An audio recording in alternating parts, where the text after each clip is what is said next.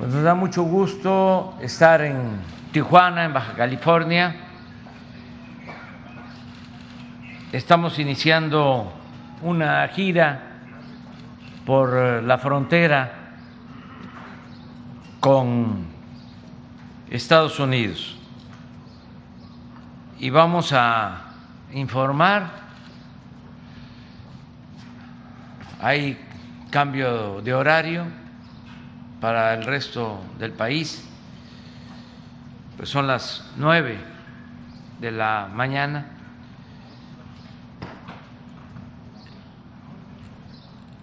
Ya llevamos a cabo la reunión de seguridad que hacemos antes de esta conferencia y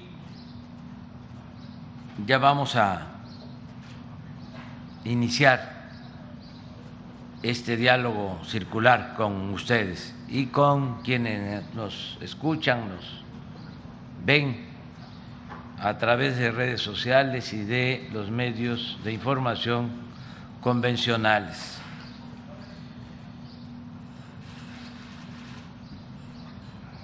Estamos haciendo un poco de tiempo porque me adelanté. Este sí decir que estamos pues muy contentos de estar aquí como siempre aquí en Baja California en Tijuana. Vamos a llevar a cabo trabajos de supervisión para constatar el avance en proyectos, lo del segundo piso de Tijuana, lo de la nueva aduana TAI. Luego salimos a Sonora también para revisar aduanas.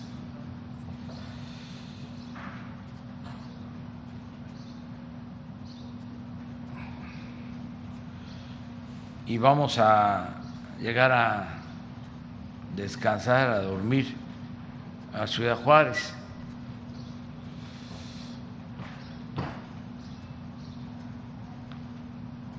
y mañana también a Piedras Negras. El día 19, que es el Día del Ejército, vamos a estar en Coahuila, en la hacienda de Guadalupe, y ese mismo día, por la tarde, en Nuevo Laredo regresamos a la Ciudad de México y el domingo vamos a Chilpancingo. Ese es el programa de esta eh, semana. Es Tijuana, Nogales, Ciudad Juárez, Piedras Negras,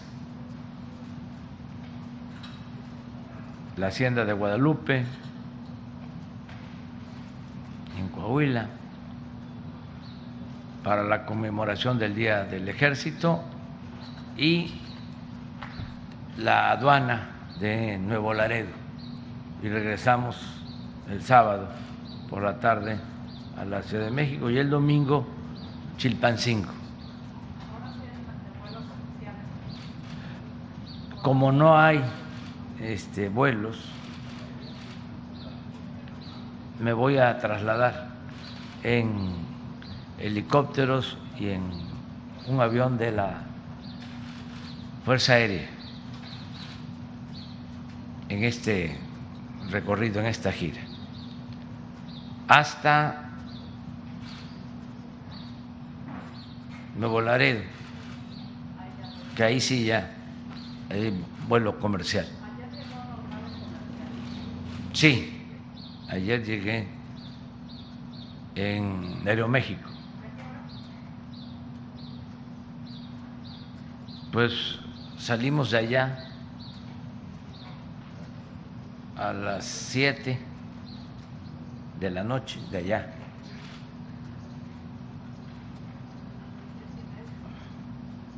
Aproximadamente, sí. Y descansamos muy bien y estamos muy contentos y muy a gusto aquí, donde comienza nuestra patria.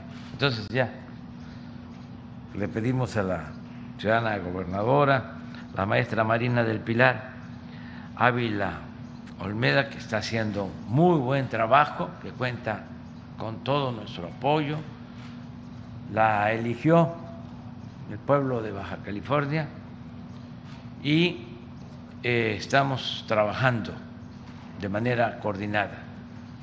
El gobierno del Estado, también los gobiernos municipales y el gobierno federal, en beneficio de la gente, en beneficio del pueblo, porque esa es nuestra obligación y lo hacemos además con gusto porque tiene que ver con nuestras convicciones, el servir al pueblo. Adelante. Gracias, presidente. Bienvenido. Buenos días a todas y a todos. Pues el día de hoy no pudiera tener yo una mayor satisfacción que el de recibir a nuestro presidente, al licenciado Andrés Manuel López Obrador, en Baja California, en este su estado, su casa, presidente. Se lo digo a título personal y se lo digo también como gobernadora de esta entidad. Se lo dicen también las y los bajacalifornianos que saben lo que usted ha hecho por Baja California, ya que sabemos que durante su mandato y durante los primeros tres meses, cuatro, tres meses y medio, de este gobierno que encabezo.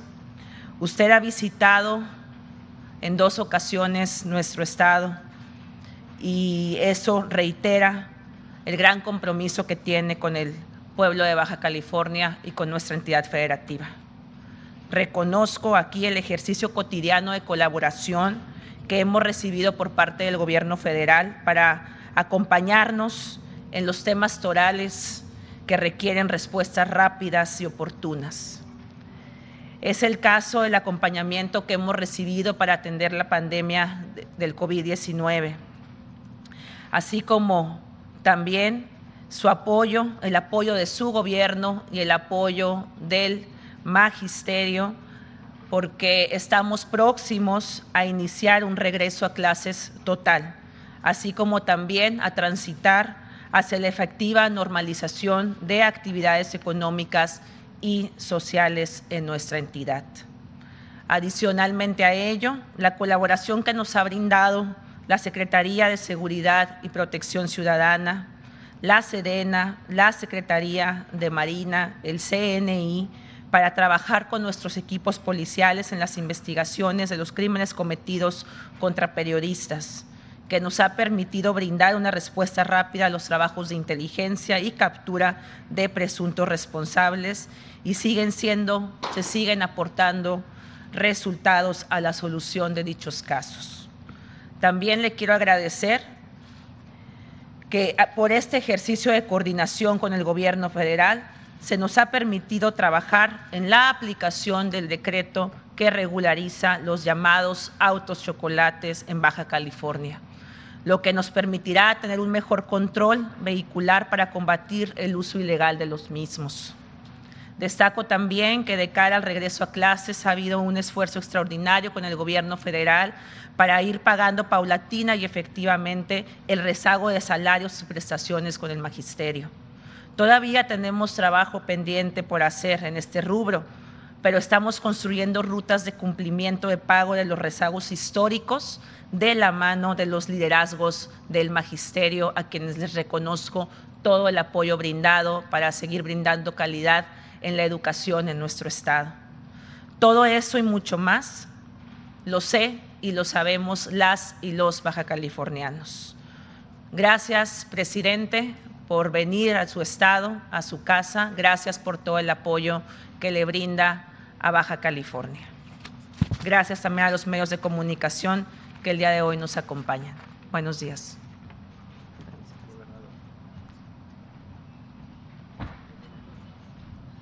Con su permiso, señor presidente, buenos días. Vamos a informar sobre la situación de seguridad pública aquí en el estado de Baja California. Adelante, por favor. Iniciamos. Bueno, el estado tiene siete municipios, eh, una población de 3.769.020 habitantes, una cantidad importante que ocupa el 11 lugar eh, a nivel nacional eh, por, por, número de habitantes. en tres municipios, Ensenada, Mexicali y Tijuana, ahí concentra un poco más del 90% de su población, 3.4 millones de habitantes. En cuanto a incidencia delictiva, aquí vemos en la gráfica los, eh, lugares que ocupan los diferentes delitos. El robo de vehículos eh, tiene el primer lugar a nivel nacional. Estos delitos eh, son por cada 100 mil habitantes, acumulado durante la presente administración y hasta diciembre del 2021, que es la información que tiene actualizada el Secretariado Ejecutivo del Sistema Nacional de Seguridad Pública. Aquí hacer mención que los delitos, aunque tienen lugares eh, este, importantes, bueno, van hacia la baja todos ellos, eh, solamente cuenta con dos delitos que están hacia el alza. Ahorita los vamos a ver. Entonces decía robo de vehículos, no, regresa robo de vehículos en, primer eh, lugar el homicidios dolosos tiene un segundo lugar a nivel nacional, hacia la baja. Eh, la, trata de personas, en segundo lugar también hacia el alza. En séptimo lugar, el robo a casa habitación, la extorsión, en 18 lugar, también hacia la baja. El robo de transportes, 23 lugar hacia la baja y el secuestro en ese mismo lugar, pero hacia la alza. Eh, Aquí este, también citar que eh, de todos los estados en la, República tienen eh, este mismo sentido de ir eh, con una tendencia hacia la baja en los delitos. Y aquí vemos el delito de alto impacto en segundo lugar, considerando que es por cada 100 mil habitantes. Tiene ya sumado todos los, los, delitos, tiene un segundo lugar. En cuanto a la situación de, de atención a estados prioritarios, esta fue una estrategia, iniciamos con un, fortalecimiento a la estrategia de seguridad en 50 municipios, esto fue en agosto del, año pasado, después hubo un refuerzo a esa estrategia en octubre, se, reforzaron las acciones a nivel federal y a nivel estatal en, estos, eh, en, los, en los municipios, en los 50 municipios y en los estados, y en noviembre se eh, este, centró la, estrategia a la atención de nueve eh, estados desde que presentaban pues una, un incremento en, en, los aspectos delincuenciales. Y aquí lo, los tenemos. Estos son los estados, que se, los nueve estados que se les dio prioridad y tomando en consideración desde que inició la, la, estrategia de fortalecimiento a 50 municipios, el refuerzo y eh, ya eh, centrarnos en el trabajo de nueve estados, se tiene este comportamiento. Aquí de, los nueve estados, Baja California tiene un 17% de reducción de homicidios y eh, eh, solamente eh, por abajo de Quintana Roo, que tiene el 18% de los más altos. Aquí tenemos el 17% y solamente Estado de México, Michoacán y Zacatecas son los estados que este, siguen hacia la alza, con números reducidos, pero sí identificados hacia la alza.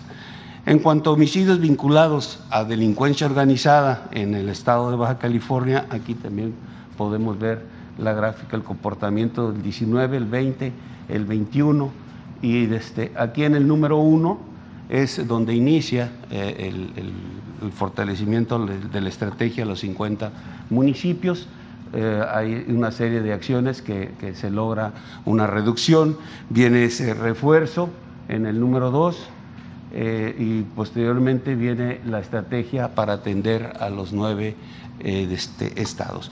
Aquí una, una, parte importante es que dentro de este proceso hay una serie de evaluaciones y hay una serie de acciones, eh, entre de ellas eh, estrechar la coordinación con el Estado, con los municipios, creación de, unas fuerzas eh, de tarea tanto regionales como nacionales, que se integran con Guardia Nacional y, con este, el Ejército y que se trabaja en, coordinación con el Estado y aquí podemos ver una de, reducción importante. Aquí también mencionar que, tenemos enero cuando se, toma posesión eh, o, eh, entra en funciones el nuevo fiscal, se vuelve también a reestructurar la Secretaría de Seguridad Pública y se ven aquí los esfuerzos que se han hecho en coordinación para poder lograr la reducción. El trabajo ha sido constante. Eh, tanto la Secretaría de Marina, la Secretaría de la Defensa, el Gobierno del Estado, la Secretaría de Seguridad y Protección Ciudadana, todos eh, nos hemos estado coordinando para poder lograr esta reducción que aquí ustedes pueden ver en el Estado. Bien, eh, en, esta, en este proceso del fortalecimiento vamos a ver algunos aseguramientos que se han logrado en ese periodo de agosto a febrero. En la colonia Santa Isabel, los soldados localizaron una camioneta abandonada en cuyo interior encontraron varias cantidades de metanfetamina, cocaína, heroína y fentanilo. La droga asegurada y la camioneta quedaron a disposición de las autoridades. Bien, adicional a lo que se vio en el video, bueno, tenemos aquí los resultados de este periodo, de agosto a febrero.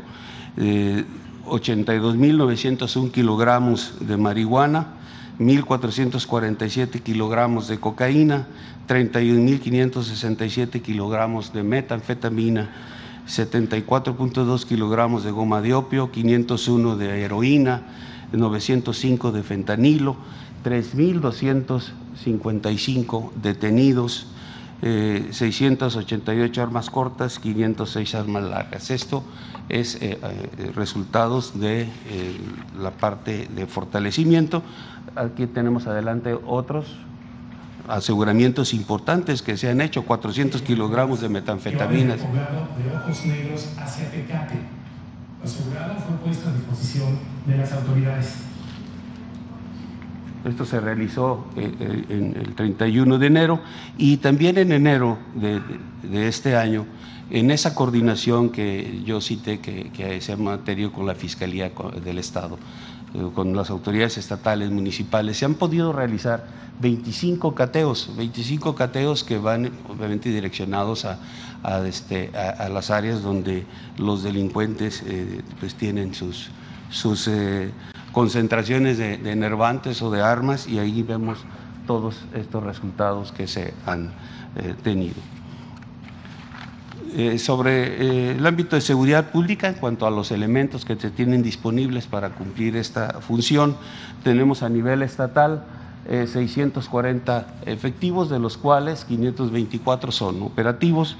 En la parte municipal, 6.595 de ellos 5.483 operativos. Eh, hacen un total de, operativos, elementos operativos de 6.007 de los 7.235 que, se cuentan. Eh, de conformidad al, promedio, a, los parámetros que maneja la ONU, pues, eh, el Estado tiene un déficit del 36%, debería de tener más de 11.000 elementos. En cuanto a fuerzas federales de seguridad, que participan aquí en el Estado. Eh, tenemos por parte del Ejército y Fuerza Aérea 4.711, de ellos 4.328 son operativos.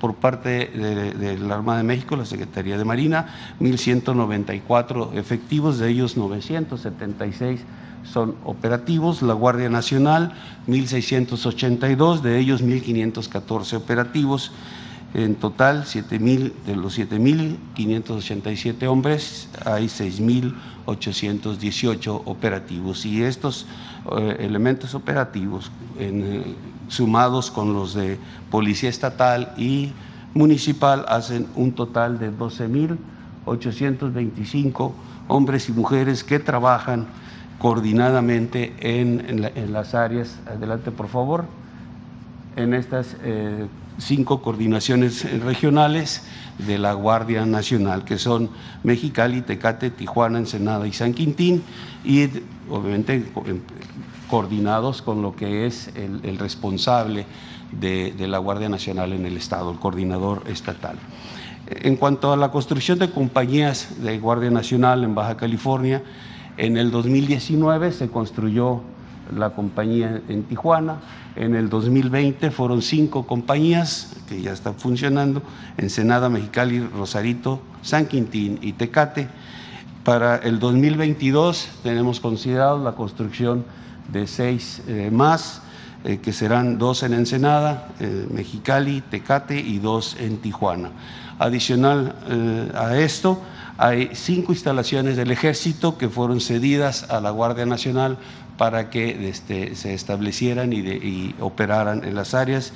Estos son en Ensenada, en Mexicali, San Quintín, Tecate y Tijuana. Eh, en cuanto a los resultados que hemos eh, tenido aquí en el Estado por parte de fuerzas federales durante toda la administración, Aquí mencionaré los más relevantes, 460 kilogramos de fentanilo, 543 eh, eh, kilogramos de heroína, 1977 kilogramos de cocaína, 37.295 eh, kilogramos de metanfetamina, 91 kilogramos de goma de opio, armas 569 largas, 856 cortas, eh, tenemos aeronaves, 10 eh, aeronaves aseguradas, 1.323 eh, vehículos, 9 laboratorios. y aquí en el aseguramiento de moneda nacional es importante las cantidades que se han logrado asegurar, 3.8 millones de pesos y, casi 12 millones de dólares asegurados, 4.726 detenidos. De estos resultados, eh, vamos a mostrarles los resultados que se han obtenido en base a las actividades de alertamientos aéreos, en base a, inteligencia aérea eh, y este, en la aplicación del sistema integral de vigilancia aérea que se tiene en, la República y que eh, aquí en la parte norte tenemos concentrados pues, eh, los radares que nos permiten hacer la detección de vuelos ilícitos. Aquí vemos este, algunos videos de las actividades que, se realizan en estos alertamientos aéreos. Se han tenido 11 alertamientos aéreos con resultados, hemos asegurado tres aeronaves y 10 vehículos. Aquí mencionar que eh, dentro de los procedimientos que usa la delincuencia, no todo el tiempo podemos asegurar la aeronave, pero sí la carga la dejan en algún lugar, en algún punto, o se le entregan a, los que están, a los delincuentes que están en tierra para que sean trasladados en sus vehículos y ahí con la, la conjunción de fuerzas de, tierra y de aire podemos hacer este aseguramiento. Hemos eh, también asegurado 29.2 kilogramos de, fentanilo, 553, 553 eh, mil pastillas de fentanilo, 90.5 eh, de, heroína, 181.6 kilogramos de cocaína, 1.380.2 kilogramos de metanfetaminas, 12.2 kilogramos de goma de opio. Es lo que estos aseguramientos es lo que llevan las, eh, eh, las avionetas cargando para su, su este, entrega a los delincuentes que están en tierra. En cuanto a robo de hidrocarburos, en la presente administración el Estado tiene dos poliductos, Rosarito Mexicali, Rosarito Ensenada.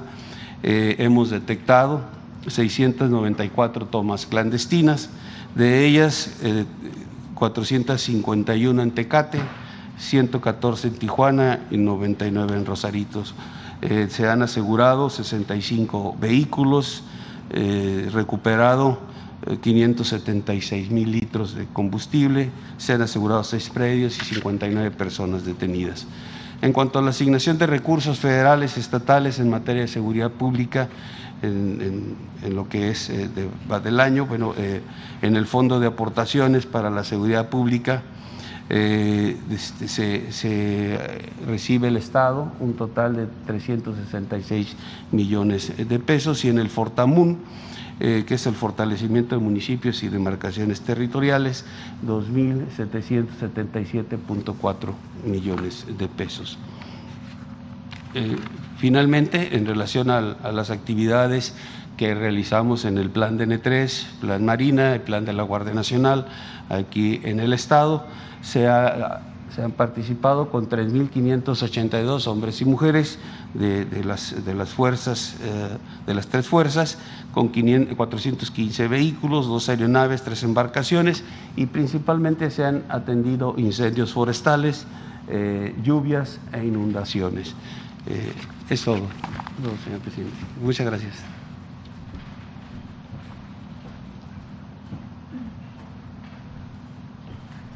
Con su permiso, señor presidente, muy buenos días a todas y todos.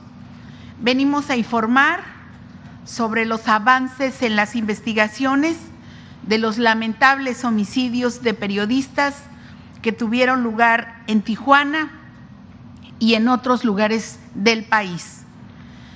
Reiterar nuestra solidaridad con las familias, los amigos y la comunidad de reporteros y medios de comunicación y decir que de parte del Gabinete de Seguridad existe un compromiso total para dar con los responsables, tanto materiales como intelectuales, porque estos crímenes no pueden permanecer sin castigo.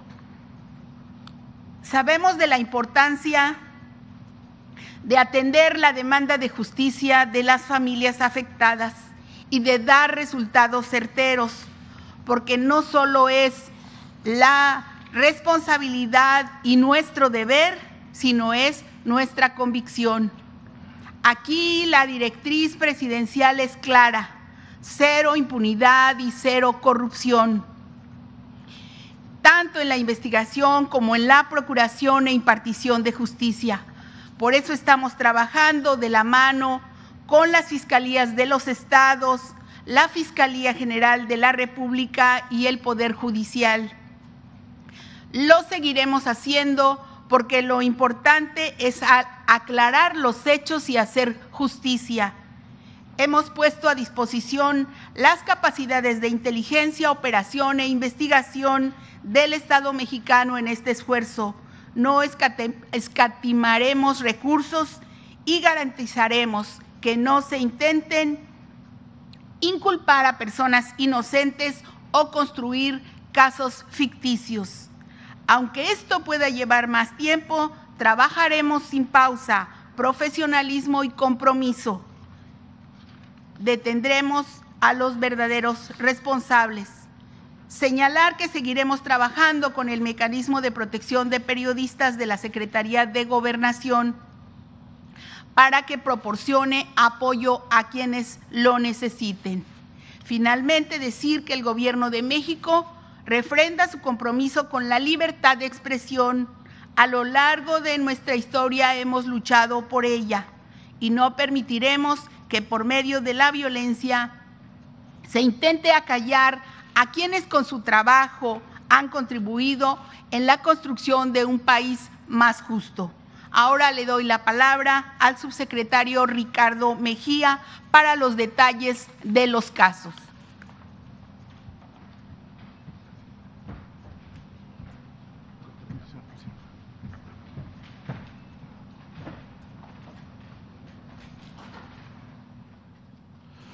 Muy buenos días. Con su permiso, señor presidente, secretaria Rosa Isela, gobernadora Marina del Pilar. Eh, como nos lo instruyó el presidente Andrés Manuel López Obrador y la secretaria Rosa Isela, damos cuenta de avances en la investigación de casos que han atraído la atención de la opinión pública y del gremio periodística eh, con relación a lamentables homicidios de compañeros periodistas. Bueno, este es el caso de la periodista Lourdes Maldonado, aquí en Tijuana, que ya hemos dado cuenta en otras ocasiones. Eh, comentar que se ha contado con todo el respaldo del gobierno de Baja California, de la Fiscalía General de Justicia que encabeza Ricardo Carpio. Se instruyó para que desde el día 25 de enero hubiera una fuerza de tarea donde está la Marina, Sedena, eh, Guardia Nacional, el Centro Nacional de Inteligencia y la Coordinación Antisecuestros. Eh, en el caso, el mero día 25 fuimos incluso materialmente a villas de Santa Fe, en la villa Los Pinos, donde en la privada Chalco y Vista Dorada eh, vivía la hoy eh, finada Lourdes Maldonado. Nos constituimos en el domicilio, hicimos una revisión perimetral de toda el área y pudimos a partir de diferentes trabajos determinar la ruta y el modus operandi que siguieron los perpetradores. Aquí queremos reconocer el apoyo vecinal para poder ir generando imágenes que nos permitieron finalmente tener resultados positivos. Aquí se pudo ubicar, como ya lo hemos comentado, un vehículo taxi que fue en el que llegaron los perpetradores y en el cual emprendieron la huida. Siguiente ya están detenidos y vinculados a proceso penal por homicidios. Eh, se otorgó seis meses de investigación complementaria para los, eh, las personas Eric N., Guillermo N. y Kevin N., que son tres autores materiales, copartícipes del homicidio de Lourdes Maldonado. Este es el caso de Guillermo N. Siguiente. Aquí se puede apreciar precisamente el día de los hechos, el taxi donde se movieron, eh, los diferentes eh, movimientos que estuvieron efectuando eh, por el rumbo donde vivía Lourdes Maldonado. Aquí se ve el caso de Eric N., quien conducía el taxi. El caso de Guillermo, también aquí el día de los, de los hechos, se puede hacer la identificación. Siguiente. Y aquí también el caso de Kevin, tanto en el taxi conducido por Eric y los diálogos que tuvo con Guillermo el día de los hechos que perpetraron el homicidio de Lourdes. Insisto, ya están vinculados a proceso, se siguen diferentes líneas de investigación para dar la autoría intelectual y también para complementar a otro sujeto que consideramos que va a ser la clave para el tema de la autoría intelectual. Siguiente. El caso de Margarito Martínez, reportero gráfico, acaecido aquí también en Tijuana. El caso de Margarito, eh, no descartamos posibles vinculación de un grupo criminal. Eh, hay un trabajo muy sólido de inteligencia y de acopio de indicios. Sin embargo, eh, convertir la inteligencia en acciones para judicializar tiene un grado de complejidad, sobre todo para poder otorgar las medidas por parte de los jueces de control, pero hay mucha confianza que con toda la información de inteligencia y los indicios, en muy breve tiempo se puedan ya generar mandamientos judiciales para cateos y órdenes de aprehensión. Siguiente el presidente nos instruyó a hacer un recuento de, casos en otras partes del país. Es el caso de Nexahuelcoyot Cordero, quien fue, se le intentó asesinar en su domicilio en el municipio de Isla Mujeres, en el estado de Quintana Roo. Afortunadamente, Netzahualcoyot ya estaba en el mecanismo de protección de periodistas, tenía botón de pánico, se genera el alertamiento, hay apoyo vecinal y de la Guardia Nacional y se puede detener a uno de quienes intentaron privarlo de la vida. Eh, Netzahualcoyot ya está bien protegido fuera del Estado, resguardado con su familia. Siguiente. Y quien intentó matarlo ya está vinculado a proceso con prisión preventiva, eh, en este caso oficiosa. Siguiente. En el caso del periodista Ever López Vázquez, quien fue asesinado el pasado 10 de febrero en Salina Cruz, como se informó en este mismo espacio. En flagrancia fueron detenidos los autores materiales Ricardo N. y Ricardo N. de 45 y 35 años respectivamente, en una rápida respuesta de la Policía Municipal de Salina Cruz y de la Fiscalía General del Estado de Oaxaca.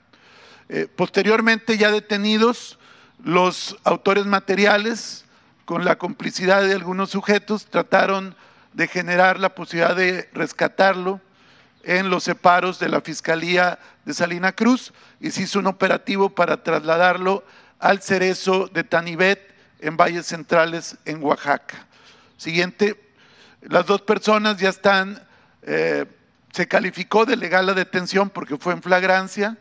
Eh, los abogados de los dos trataron por todos los medios de que se cayera la detención, pero el buen trabajo de los fiscales generó que se calificara de legal y el día de mañana se determina su vinculación a proceso penal por homicidio. Siguiente.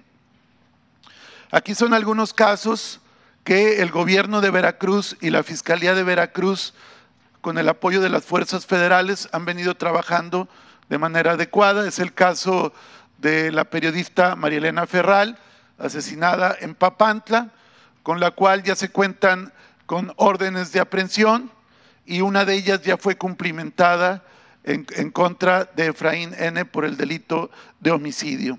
En el caso eh, de Julio Valdivia, que fue asesinado en Tezonapa, en los límites entre, en el estado de Veracruz, pero frontera con Oaxaca, hay ya también una orden de aprehensión en contra del autor material. Siguiente. En el caso del periodista Jacinto Romero, del municipio de Ixtazoquitlán, en Veracruz, ya se detuvo a tres de los sujetos que eh, privaron de la vida al comunicador y hay una orden de aprehensión pendiente de cumplimentarse. Esto es en el estado de Veracruz. Siguiente. En el caso de Julio José Luis Gamboa Arenas, que fue asesinado en el puerto de Veracruz el pasado 10 de enero con un arma blanca, eh, comentar que van muy avanzadas las investigaciones y en breve se espera que haya ya una solicitud de orden de aprehensión por parte de la Fiscalía de Veracruz. El compañero Gambo Arenas no, desafortunadamente no estaba en un mecanismo de protección de periodistas. Siguiente. Este es el caso de Freddy López Arevalo, asesinado el pasado mes de octubre en San Cristóbal de las Casas. Comentar que con la Fiscalía de Chiapas, con el fiscal Olaf Gómez, estuvimos muy en contacto por órdenes de la secretaria Rosa Isela y se hizo un trabajo también de reconstrucción con cámaras de videovigilancia y se pudo determinar al autor material y al autor intelectual. Se obtuvieron las órdenes de aprehensión, con posterioridad el caso fue atraído por la Fiscalía Especial para la Atención de delitos cometidos contra la libertad de expresión de la Fiscalía General de la República. Sin embargo, desafortunadamente, siguiente, tanto el autor intelectual Eder N., alias el norteño, y Jonathan N., alias el Moc, que fue el autor material, que privó de la vida a Freddy López Arevalo, ambos eh, aparecieron eh, asesinados en enero del presente año en el municipio de Comitlán de Domínguez. Fueron eh, identificados con todos los procedimientos periciales, de tal suerte que los, tanto el autor material como el autor intelectual fueron asesinados con posterioridad. Sin embargo, el caso no está por concluido y sigue en la Fiscalía Especializada de la FGR. Siguiente. Estos son algunos casos que lleva la Fiscalía General de la República y que amablemente nos comparte la información. Es el caso de mayo de 2017, el asesinato de Javier Arturo Valdés Cárdenas en Culiacán, Sinaloa, del cual hay ya eh, dos sentencias condenatorias contra Heriberto N., alias El Koala, por 14 años, y contra Juan N. El Quillo por 32 años de prisión. Eh, igual que en el caso de Chiapas que comentábamos hace unos momentos, también uno de los eh, asesinos fue eh, asesinado a su vez posteriormente, por lo cual ya no se pudo ejecutar orden de aprehensión. Y se mantiene una orden de aprehensión vigente en contra de Damaso N., alias el Minimi, como autor intelectual, que como ustedes saben está recluido en un penal en Estados Unidos y se encuentra pendiente su extradición. En el caso de Miroslava Brecht, que fue asesinada en marzo del 17 en Chihuahua, hay ya dos sentencias condenatorias, una por 51 años eh, contra un autor material y otra eh, por un auxiliar por ocho años y están pendientes de ejecutar otras dos órdenes de aprehensión. Siguiente. En el caso de Juan Nelcio Espinosa Manera, en Piedras Negras, que fue en agosto del 21, este caso también se atrajo por la Fiscalía General y hay eh, tres órdenes de aprehensión por homicidio y tortura y por encubrimiento, y en este caso están relacionados eh, quienes eran servidores públicos al momento de los hechos. Y en el caso del homicidio de Israel Vázquez Rangel, un eh, reportero de Salamanca, Guanajuato, que fue asesinado en abril del 21, este caso ya se obtuvo una sentencia condenatoria contra el autor material de 20 eh, años. ¿Sería, ¿Sería cuánto, señor presidente? Y la política de cero impunidad vamos a continuar.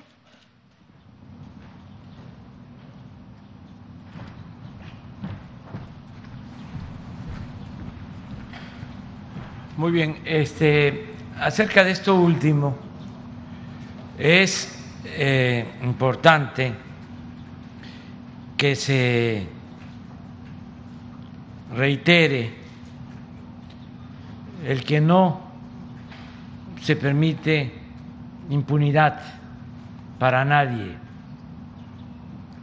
Esa es una diferencia, considero importante con relación a los anteriores gobiernos.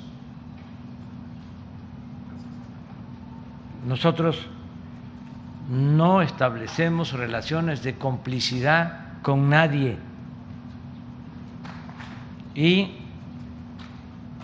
el que comete un delito es investigado y castigado, sea quien sea.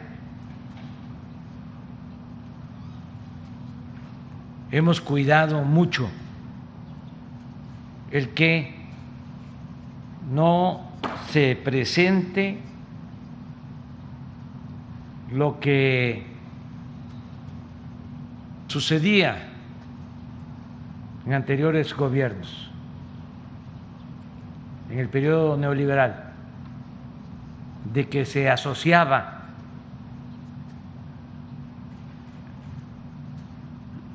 la delincuencia con el poder político y económico. Eso ya no existe. Y eso es importante. Lo segundo, que considero también relevante, es que el Estado no es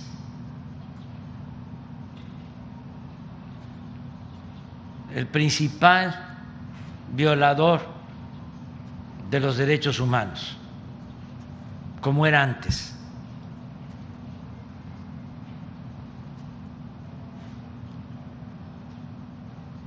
No hay crímenes de Estado, no hay masacres, no se ordena desaparecer a nadie. no existe el nivel de letalidad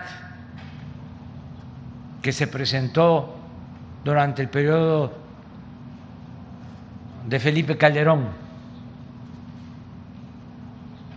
en que siempre en los enfrentamientos entre Fuerzas Armadas, del gobierno y delincuencia, eran más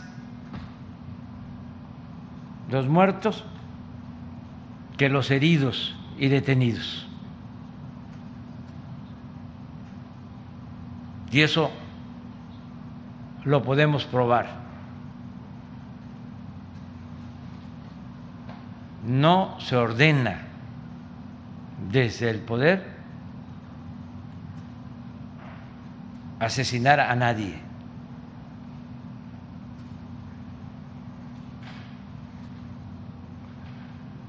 No somos iguales. No sé si tengamos a la mano la gráfica sobre letalidad. Mientras, porque esto ayuda mucho a que no nos confundan. Lamentamos lo que sucede cuando pierde la vida un periodista. Lo lamentamos mucho, de manera sincera. Pero no es lo mismo en cuanto a la actitud que prevalecía anteriormente. Y vamos a continuar combatiendo la inseguridad, el crimen y la impunidad. No se va a permitir la asociación delictuosa entre autoridades y el crimen. Miren esta lámina.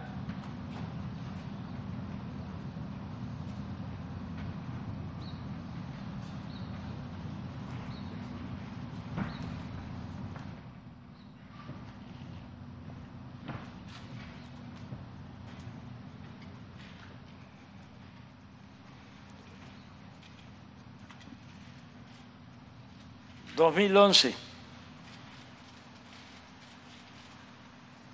en enfrentamientos. 1.412 fallecidos.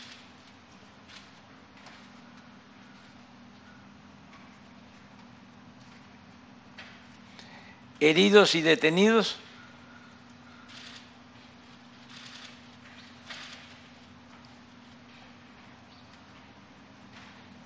Mil ciento veintisiete.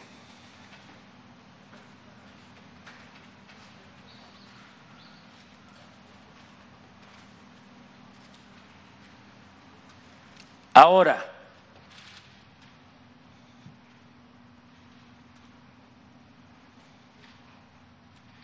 heridos y detenidos,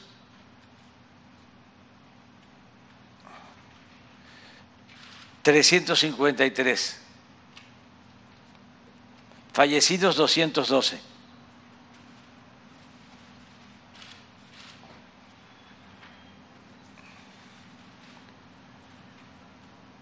en general. Entonces, informar a los integrantes del gremio de periodistas del país que van a mantener protección y que no están solos.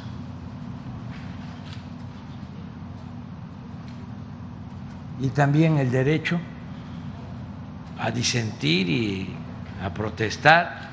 Nadie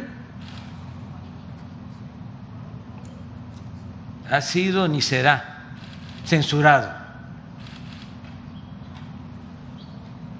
Ni Lore de Mola, ni López Dóriga, ni Ciro, ni Carmen Aristegui. No ni los del pasquín conservador de la mafia del poder, que es el reforma, nadie.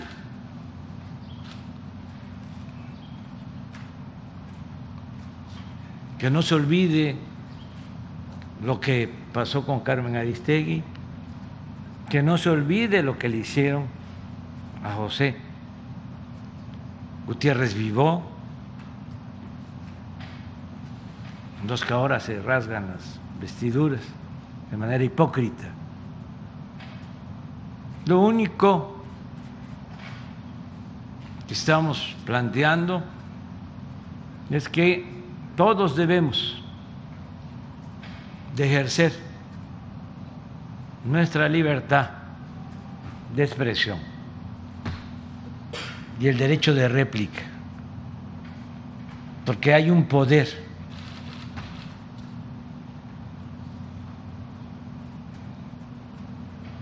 no legal, no legítimo, que se erige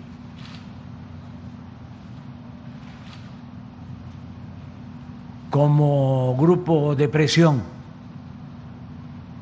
para enfrentar los movimientos de transformación o de cambio, los movimientos en beneficio del pueblo, los, movimientos en contra de la corrupción. Inmediatamente los potentados conforman un poder mediático para atacar, calumniar, destruir. Entonces, lo que estamos planteando es que esos grupos de poder que utilizan medios de información y a periodistas den a conocer cuánto destinan a esas acciones. Y que estos periodistas famosos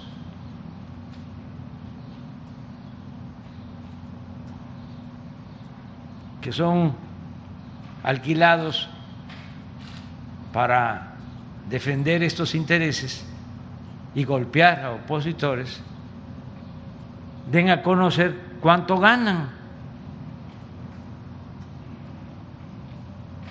Porque obtienen muchísimo dinero. Son mercenarios de alto rango. Ellos deberían de dar a conocer cuánto ganan. ¿De dónde obtienen sus recursos? ¿Cuánto gana Ciro Gómez Leiva? ¿Cuánto gana Joaquín López Óriga? Loret, que me llegaron a entregar mi información, que gana 35 millones al año. Términos generales como tres millones al mes.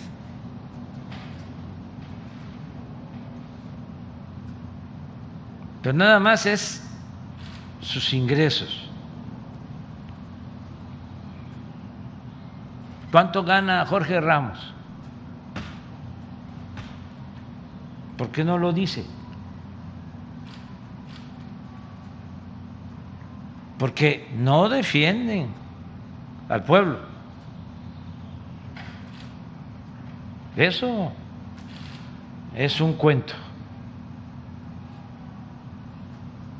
Defienden a grupos de intereses creados. Defienden a quienes hacen jugosos negocios al amparo del poder público, a quienes se dedican a la corrupción o a solapar la corrupción.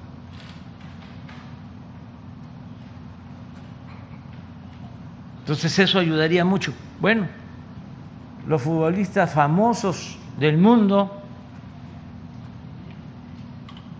dan a conocer cuánto ganan. Hay una lista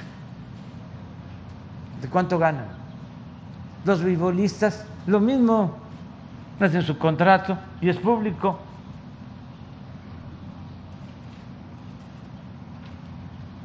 ¿Y por qué no lo van a hacer? Estas personas. Además hay otro asunto que no vamos a dejar de tratar y si es necesario se lo voy a plantear al presidente Biden. Porque toda la campaña en contra nuestra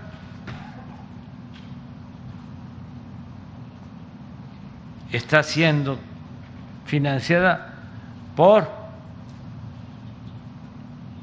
traficantes de influencia de México que en el pasado vendían medicinas y hacían jugosos negocios, empresarios que no pagaban impuestos y también por el gobierno de Estados Unidos, que les da dinero a estas asociaciones, como la de Claudio X González y otras. Eso es una actitud injerencista. Ningún gobierno extranjero debe intervenir en los asuntos de nuestro país. Se debe de respetar nuestra soberanía. No somos colonia no somos protectorado, somos un país libre, independiente, soberano. Y además yo represento una autoridad legal y legítimamente constituida.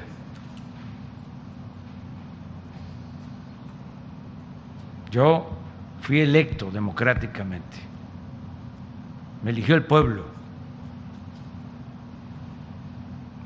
Entonces, todo esto es lo que vamos a seguir tratando,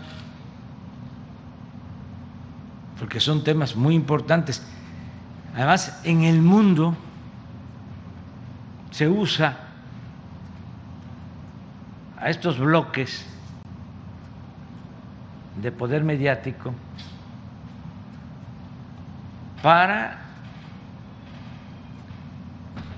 imponer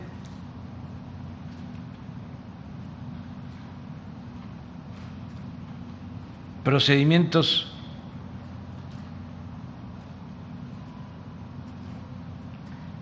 de corrupción para que las empresas puedan robar con impunidad. Bueno, las empresas no solo dominan los medios, más influyentes. Son las empresas las que ponen a los gobernantes, no es el pueblo. Son las grandes corporaciones a través de los medios que inflan a dirigentes o a partidos en el mundo.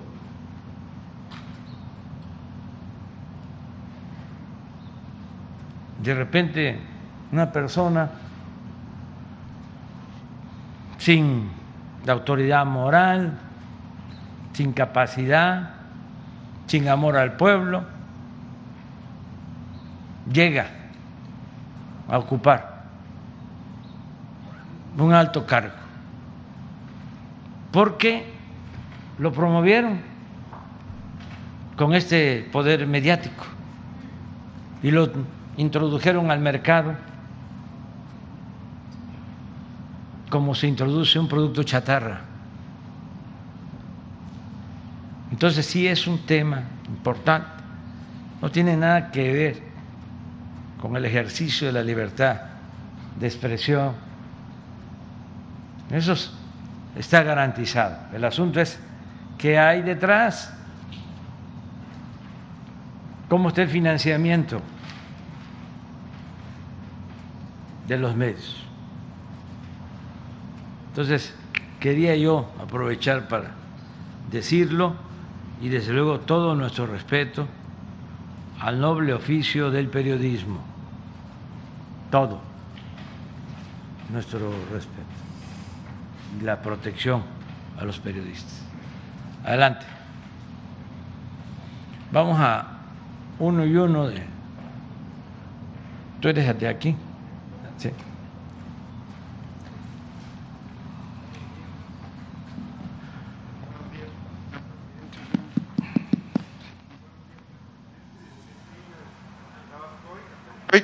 Roy. Bueno, ya. Buenos días, señor presidente. Bueno, sí, ya. Buenos días, señor presidente. Buenos días, gobernadoras, secretarias, secretarios. Diego Elías Cedillo Tabascoy, Campeche Hoy, Quintana Roo y Diario Basta de Grupo Cantón. Señor presidente, nada más conocer su opinión al respecto de la carta que contestó ayer el Instituto Nacional de Acceso a la Información eh, con respecto a la carta que usted envió y también eh, su opinión sobre la decisión del INE de que la carta que firmaron todas y todos los gobernadores de Morena se tiene que dar de baja con motivo de la veda electoral. Gracias, presidente. Bueno, lo cierto es que yo ya eh, presentía que iban a responder de esa manera por su actitud desde que se fundó ese instituto.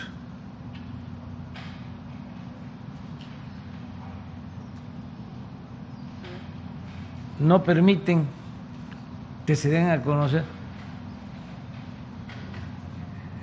este, informes sobre lo que ganan los periodistas famosos, que también es una minoría. La mayoría de los periodistas gana muy poco y se arriesga mucho. los que andan en la calle, los que andan haciendo la nota, no los que están en las oficinas, los restaurantes de lujo. Entonces, no dan este, información, no quieren. Ahí me voy a quedar con la información que tengo de Loret de Mola. Ya lo que he aclarado es que él puso, y así fue su, su, este, su frase ¿no? de defensa, o en eso se sustentó. Él puso de que era una exageración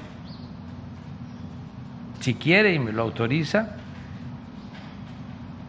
lo doy a conocer. Si él me lo autoriza. Nada más para probarle que no es una exageración. Que sí puedo probar que recibió en el 2021 35 millones 200 mil pesos. Y que tengo todas las facturas y todos los comprobantes.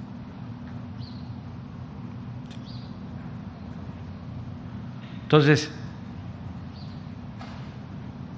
no, no lo aceptó la transparencia.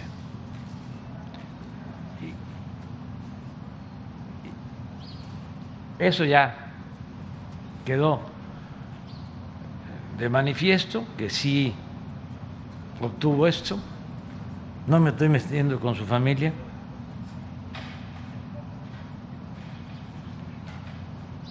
Me gustaría que solo diera a conocer,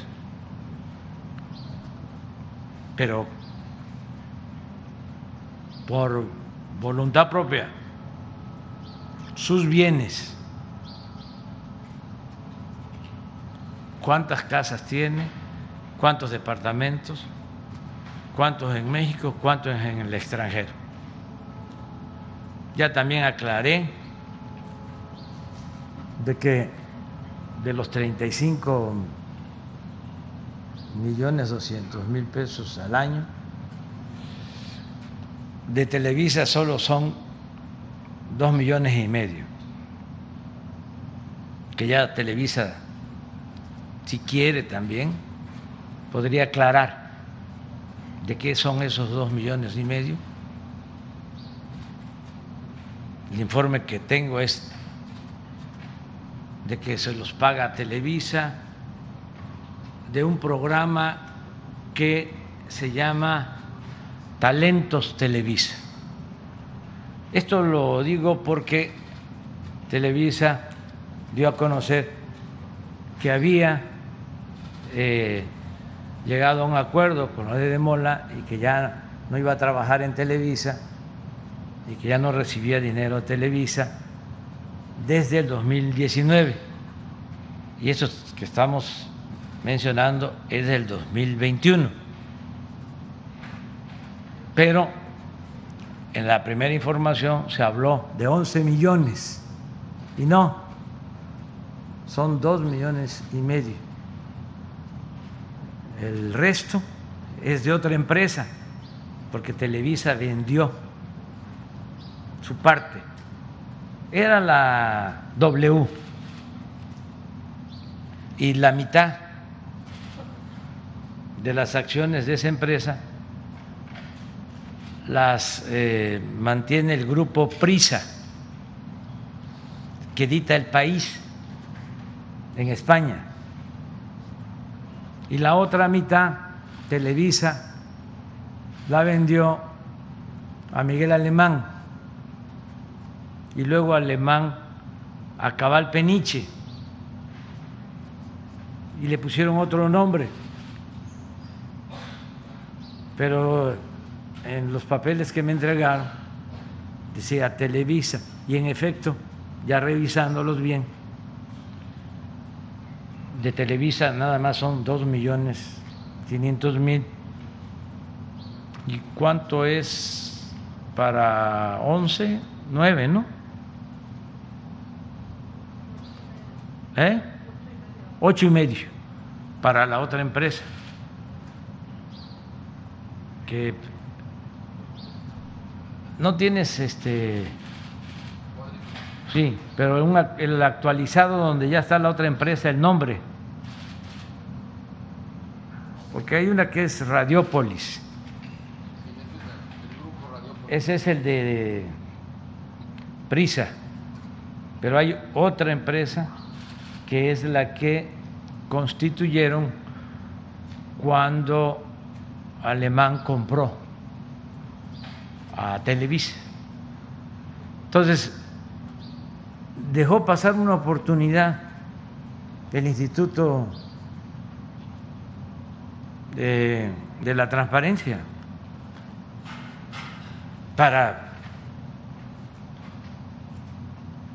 hacer la investigación, porque nada debe, nada teme, y la vida pública tiene que ser cada vez más pública.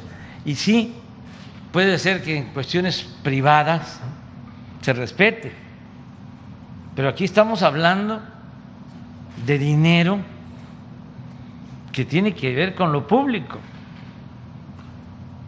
porque los medios pues son concesiones,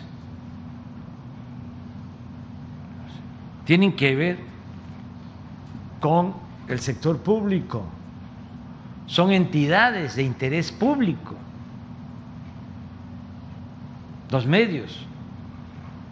Y en varios casos reciben dinero de gobiernos. Por ejemplo, una de las fuentes de financiamiento de Loret es Latinos y Latinos está vinculado con las empresas que vendían los medicamentos al gobierno. De ahí viene también el enojo, porque 10 empresas, una de ellas la que eh, apoya económicamente a Loret, le vendían al gobierno 100 mil millones de pesos en medicamentos al año. Entonces, como eso se canceló,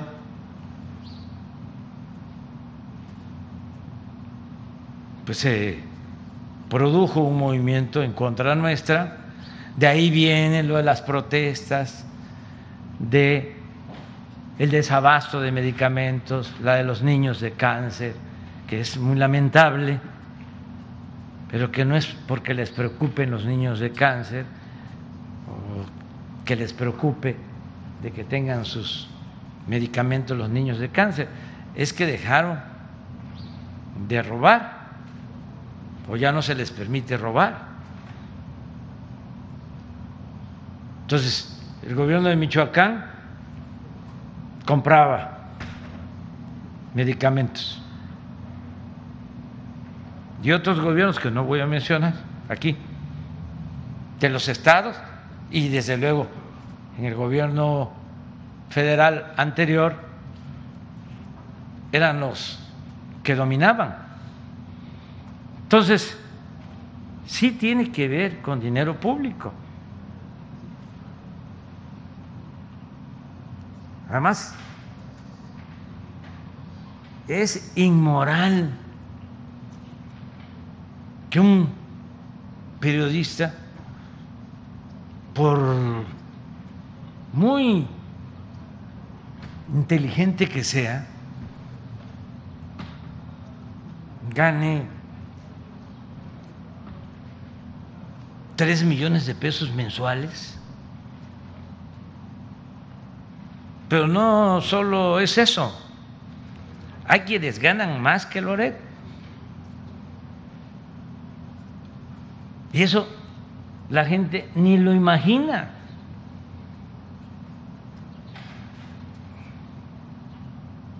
Los expresidentes antes tenían pensiones que sumaban 5 millones de pesos mensuales y las cancelamos. También por eso eso enojo. 5 millones de pesos mensuales. Y nos parecía una exageración, pero yo puedo probar, si me lo permite el INE, de que hay periodistas que ganan más de 5 millones de pesos mensuales. De estos que mencioné.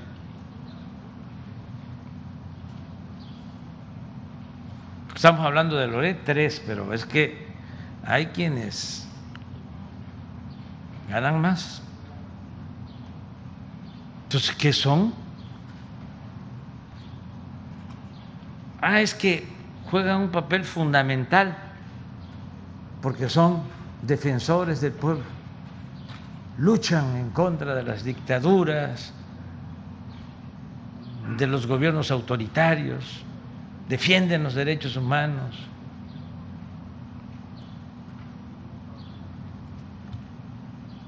denuncian la corrupción. No, nada de eso. Son golpeadores para lo opuesto, para desprestigiar a quienes de verdad luchan en favor de los pobres y en contra de la corrupción.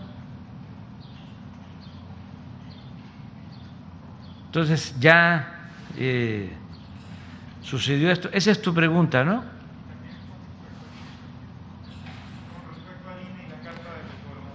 Bueno, pues este, ya lo decidió el INE, es parte de lo mismo. El INE es la carta de los gobernadores. De los, gobernadores de Morena, el INE decidió que se tendría que dar de baja. O sea, que, hablaban de apoyar a su gobierno, de los proyectos, etcétera, de la reforma eléctrica. Pues sí, es el INE. ¿Qué se, qué se puede esperar? Ahí en el caso del INE sí quiero tratar un asunto. Ayer dije de que un periodista, Rafael, Ricardo Rafael estaba en una lista de proveedores de, del INE y él eh, pidió un informe al INE y el INE contestó de que no, este, era proveedor ni tenía ningún contrato ni le daban dinero. De ser eh, cierto, pues eh, está aclarado. Sin embargo, debe el INE eh, informar por qué lo tiene en un documento oficial. ¿No puedes poner el documento?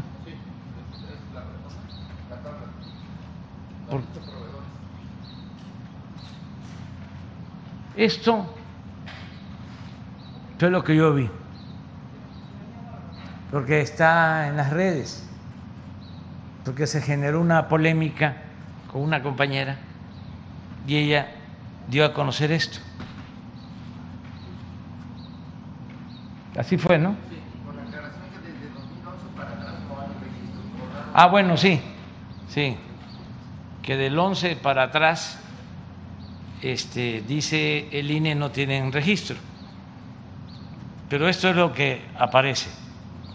Y en esto me apoyé para sostener que él tenía vínculos con el INE. Entonces, que aclare el INE, porque lo que dice es de que del 2011 para atrás no tiene información. A lo mejor esto es de antes de... La lista de 2020 y 2021 se apareció tres veces. Esta. Sí. Entonces, ojalá y el INE, ¿no? Aclare, profundice. Por el periodista y por el, el interés público sobre estas cosas. Gracias, presidente. Y por último, el año pasado, si no me equivoco, la Ciudad de México y Quintana Roo, en particular Cancún, fueron de las tendencias o fueron de los destinos más visitados de todo el mundo en, en temas de turismo. Presidente, derivado también que la pandemia de COVID-19 viene a la baja, conocer si el gobierno federal tiene alguna estrategia para impulsar el turismo en las regiones del país donde así sea, en este caso podría ser Quintana Roo, Baja California, los destinos tendencia, Ciudad de México en algún momento dado, y también conocer, presidente, si el gobierno del estado de Baja California de manera puntual tiene alguna, tiene alguna estrategia de turismo en atención también a todo el tema de las rutas vinícolas, de lo que se puede explotar en Baja California. Conocer en el gremio federal, presidente, y también en el ámbito estatal, si se tiene alguna estrategia para impulsar este ámbito, presidente. Gracias. Bueno, el turismo es estratégico, se está impulsando en Quintana Roo en Baja California, en todo el país. Y es una actividad que va eh, creciendo, que va este, teniendo cada vez más importancia, porque son muchos los recursos naturales, las eh, bellezas naturales de México.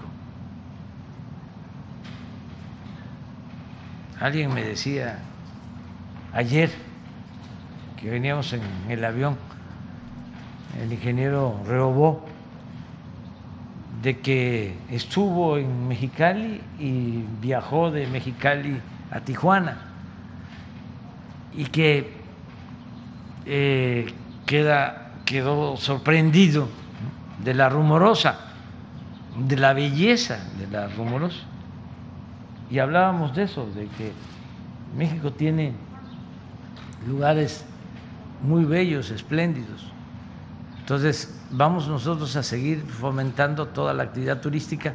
La verdad es que está creciendo el turismo, está creciendo la economía, afortunadamente ya estamos pasando lo más eh, grave de la pandemia, van a la baja los contagios en todo el país y lo más importante, las eh, defunciones, los fallecimientos.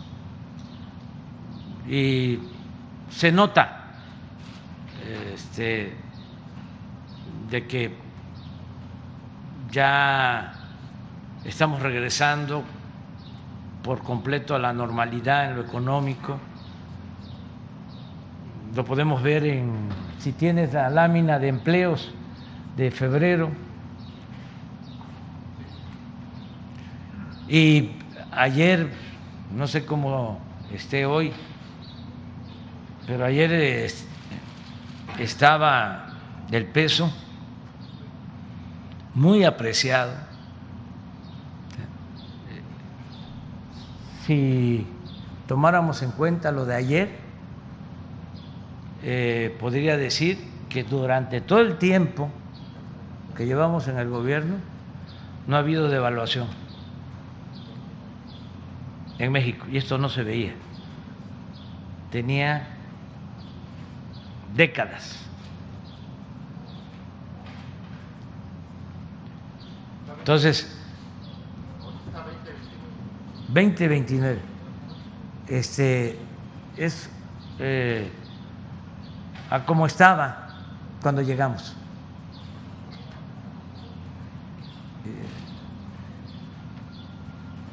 Y estos son los empleos.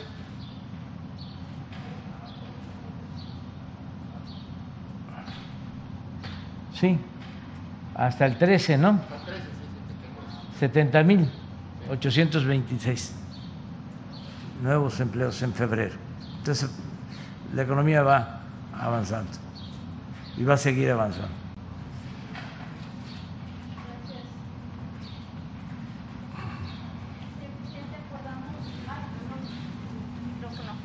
Sonia de Anda, de esquina 32.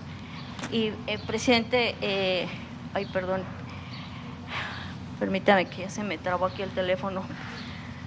Mire, buenos días, señor presidente. Antes de realizar mi pregunta, los periodistas de Baja California queremos informarle que nuestro gremio está muy lastimado. Como en todo México, trabajamos bajo la sombra de ser atacados y asesinados por nuestro trabajo y los crímenes que se cometen en nuestra contra no se aclaren. Aquí desde Tijuana donde enterramos a dos de nuestros colegas, Margarito Martínez y Lourdes Maldonado, en menos de una semana no dejaremos de exigir justicia porque no se mata la verdad matando periodistas. Expreso los nombres de los cinco periodistas asesinados en este año en voz alta para que no sean olvidados. A los compañeros presentes, a manera de homenaje, les pedimos unirse con un solo presente. José Luis Gamboa, presente. Margarito Martínez Esquivel, presente. Lourdes Maldonado, presente. Roberto Toledo, presente. Ever López, presente.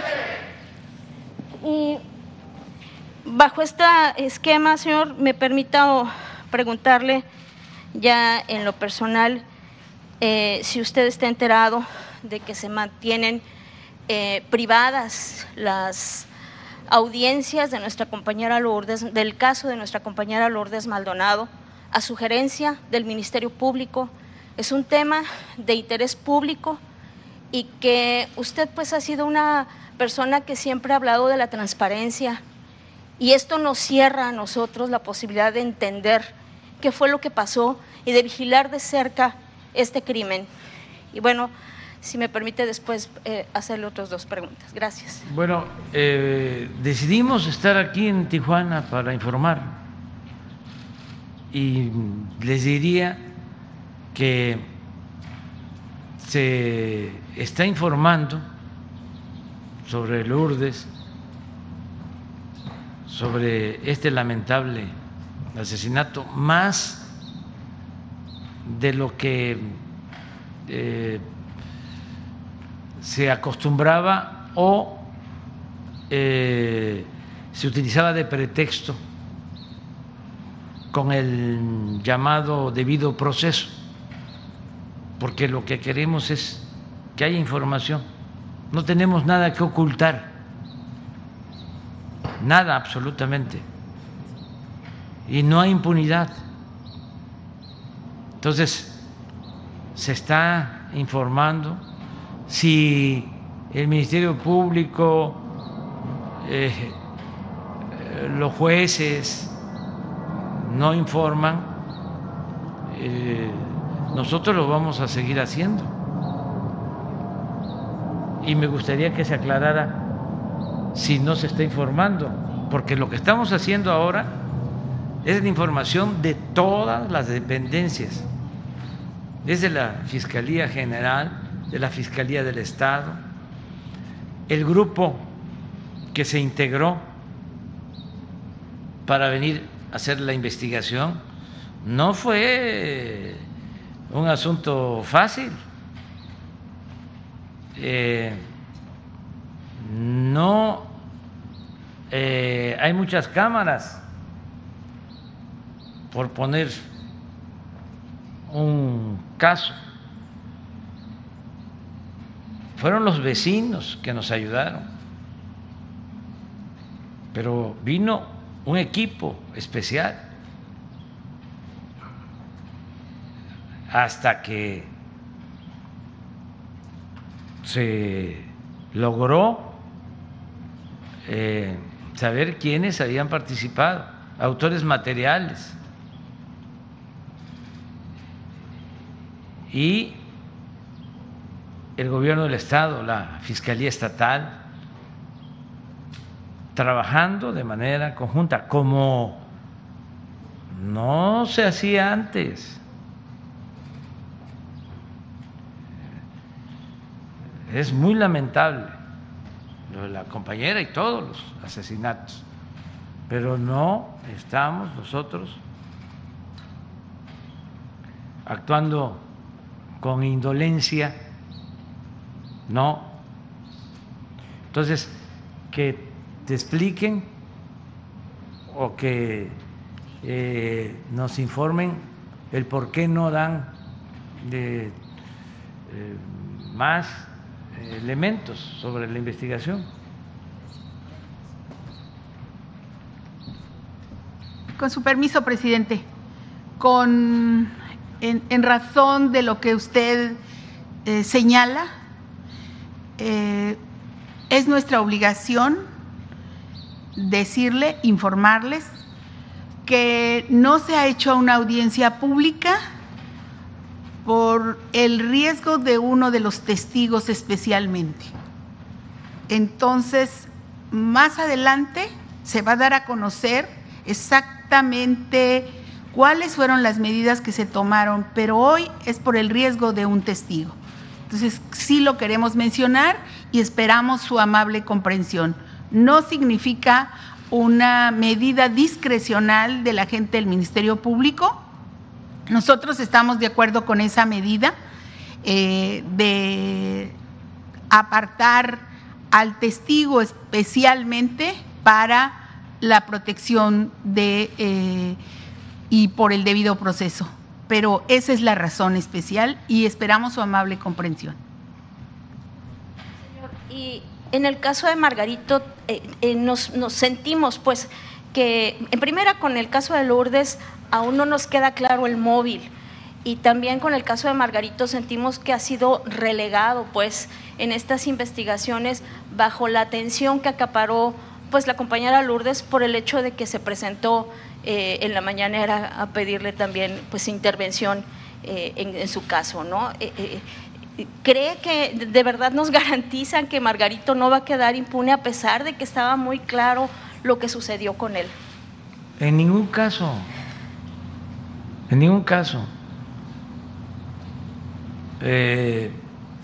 estamos investigando todos los crímenes y eso es lo que nos eh, permite tener autoridad moral y dar la cara, porque trabajamos todos los días. Eh, yo personalmente recibo el reporte diario de actos delictivos en el país, de lo que sucedió en las últimas 24 horas y todos los que estamos aquí, juntos, tomamos decisiones. Todos los días. Eso nunca se había hecho en la historia de México. ¿Cuándo se habían levantado los presidentes? Eh, a las 5 de la mañana. Todos los días. Entonces, el caso del fotógrafo, del compañero Margarito, todos los casos son investigados y no van a quedar, y no es un asunto eh, de que porque se dio a conocer en la mañanera lo de la compañera Lourdes, o porque eh, está protestando eh, el Washington Post, el New York Times. No, es un asunto nuestro, de convicciones. Nosotros venimos de luchar en favor del pueblo, en favor de la vida. Sabemos muy bien que el principal de los derechos humanos es el derecho a la vida. No somos ambiciosos, vulgares, que llegamos aquí por eh, detentar el poder, por sentirnos muy importantes. Nosotros llegamos sin dejar trozos de dignidad en el camino. Por eso llegamos. Si eh, se tratara de llegar a toda costa, me hubiesen dejado pasar en el 2006, no nos hubiesen robado la presidencia, si hubiera sido negociado con la mafia del poder. Pero ¿qué iba a pasar? en el país? Bueno, lo que sucedió con Fox, que habló de un cambio y siguió lo mismo, o lo que pasaba aquí, en Baja California, que no engañaron de que iba a haber un cambio. ¿Y cuántos años de corrupción en Baja California? de los gobernadores, de sus allegados. No, es distinto esto. Y pueden ser casos complejos como este de la compañera Lourdes o de Margarito, pero vamos a llegar a esclarecerlo. Era muy difícil, por ejemplo, eh, detener a los que participaron en el crimen de las mujeres y de los niños de Bavispe. Y saben que de casi 30, ¿no? 28 detenidos y ¿cuántos nos faltan? 10. O sea, participaron 38 y hay 28 detenidos. Y así en todos los casos. Entonces, eh, tengan confianza de que nosotros vamos a aplicarnos y no solo porque es nuestra responsabilidad, es una convicción es un asunto nuestro. Señor, y eh, eh, por último de mi parte es preguntarle si usted respalda el mecanismo que siga protegiendo a personas que hacen uso de la libertad de expresión y piensan que pueden, a pesar de usando este derecho, violentar las leyes eh, que están incluso limitando la forma en la que se aplica este derecho. ¿Le parece correcto que se proteja con policías a quienes difaman, calumnian, insultan, atacan sin pruebas? Hemos tenido casos. Hay voceros de narcos que estuvieron protegidos con este mecanismo. Hay voceros de narcos que aspiran a llegar a este mecanismo porque hacen transmisiones en redes sociales. ¿Le parece correcto?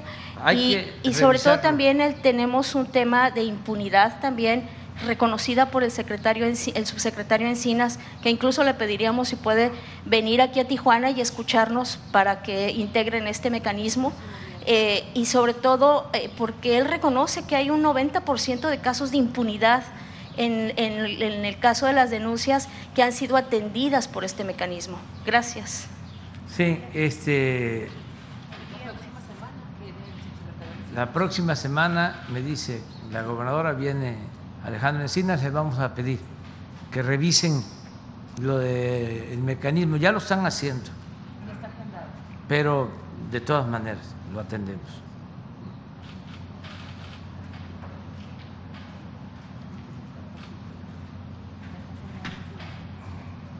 Presidente, buenos días. No si se escucha. Eh, preguntarle primero que nada sobre estas muertes de Margarito y Lourdes. Tenemos versiones de que fue por un grupo criminal local. Eh, en el mismo caso, un cártel. Eh, si nos puede usted decir si esto es verdad y el nombre y también preguntarle por su recorrido que va a ser el día de hoy, creo que va a ser por la garita de Otay 2. Se adelantaba esta semana que querían adelantar el proceso del lado mexicano para el año 2023, saber si esto es cierto. Por favor. Sí, ya se informó. ¿Puedes tú comentarlo? Hasta donde se pueda, porque de lo que vimos, en dos casos a los autores materiales los han asesinado. Entonces, sí tenemos que cuidar eso, nada más, pero no es con el propósito de ocultar la verdad o de proteger a nadie, pero lo que se pueda decir. Sí, sí gracias. Eh, abundando en lo que dijo la secretaria Rosa Isela Rodríguez, eh, recordarán ustedes que hay un debido proceso y una presunción de inocencia y formalidades esenciales que debemos cuidar. Por eso en todas las presentaciones eh, evitamos poner apellidos de los imputados y se, tiene, se tapa eh, los ojos, porque lo que queremos cuidar son procesos penales que redunden en sentencias condenatorias y no difundir información que pueda jugar en contra de las propias víctimas, de la familia de las víctimas, del gremio y también de los testigos, lo que decía la secretaria Rosicela, porque al final del día estos grupos no están cruzados de brazos. Y, y si nosotros aportamos información sensible, no solamente afectamos el debido proceso y los abogados que ellos tienen, que muchos son eh, despachos eh, que, que, cobran mucho dinero y que además eh, se meten a fondo a, este tipo de detalles. O sea, no se van al fondo de la culpabilidad, tratan de, tumbarte una detención, como yo lo explicaba en el caso Salina Cruz, donde eh, a pesar de que fueron eh, agarrados en flagrancia, ellos trataban de jalar cualquier hebra para tratar de tumbar la detención. Entonces, por esa razón, sí somos muy cuidadosos de la información y, apelamos a la comprensión porque lo que queremos es finalmente que no haya impunidad, que haya cero impunidad y por eso lo debemos cuidar. Sí, una de las líneas de investigación, en el caso de Margarito Martínez, apunta a un grupo criminal. Por ahí alguna, ha habido algunos eh, artículos o cuestiones que han, que han dado nombres, pero nosotros tenemos la obligación de ser muy responsables. Lo que sí podemos eh, insistir es que ya están por salir mandamientos judiciales, cateos, y ustedes van a saber finalmente de quién se trata. Pero tampoco queremos alertarlos o, dar elementos para que el día de mañana sus abogados, sus litigantes traten de tumbar esta situación. Acuérdense que esto es una, luego es una carrera de obstáculos, hay que lograr eh, justificar, dar datos, generar los mandamientos judiciales y que luego los procesos sean exitosos. Es cuanto. Y acerca de lo de eh, las obras, eh, es importante que se sepa en Baja California y en todo el país que ya las aduanas están eh, administradas, manejadas por la Secretaría de Marina y por la Secretaría de la Defensa. Ya son decisiones que se tomaron y eh, se van a reforzar todos los mecanismos de vigilancia en las aduanas con sistemas eh, de cámaras, con tecnología avanzada y también eh, mejorando espacios y llevando a cabo obras en eh, la frontera. cuando llegamos al gobierno, recibimos un fideicomiso de aduanas de 55 mil millones de pesos. Ahora ese fideicomiso tiene 90 mil millones de pesos. De modo que eh, vamos a utilizar una cantidad importante de ese fideicomiso, lo vamos a dejar como lo encontramos y con precios eh, eh, actualizados, pero todo el excedente se va a invertir, de ahí va a salir el dinero para los 10 kilómetros de el segundo piso por la eh, línea fronteriza y lo de la aduana de Otay. Em, y así eh, otras inversiones. En los dos casos de Tijuana eh, va a ser la Secretaría de la Defensa la encargada de la construcción. Ya tenemos los presupuestos y se va a llevar a cabo esta acción. Estamos reforzando eh, con acuerdo eh, conjunto con el gobierno de Estados Unidos, eh, las aduanas, también buscando no hacer como antes, ¿se acuerdan cómo era antes aquí? Que hicieron una aduana de entrada para este, supuestamente decomisar armas.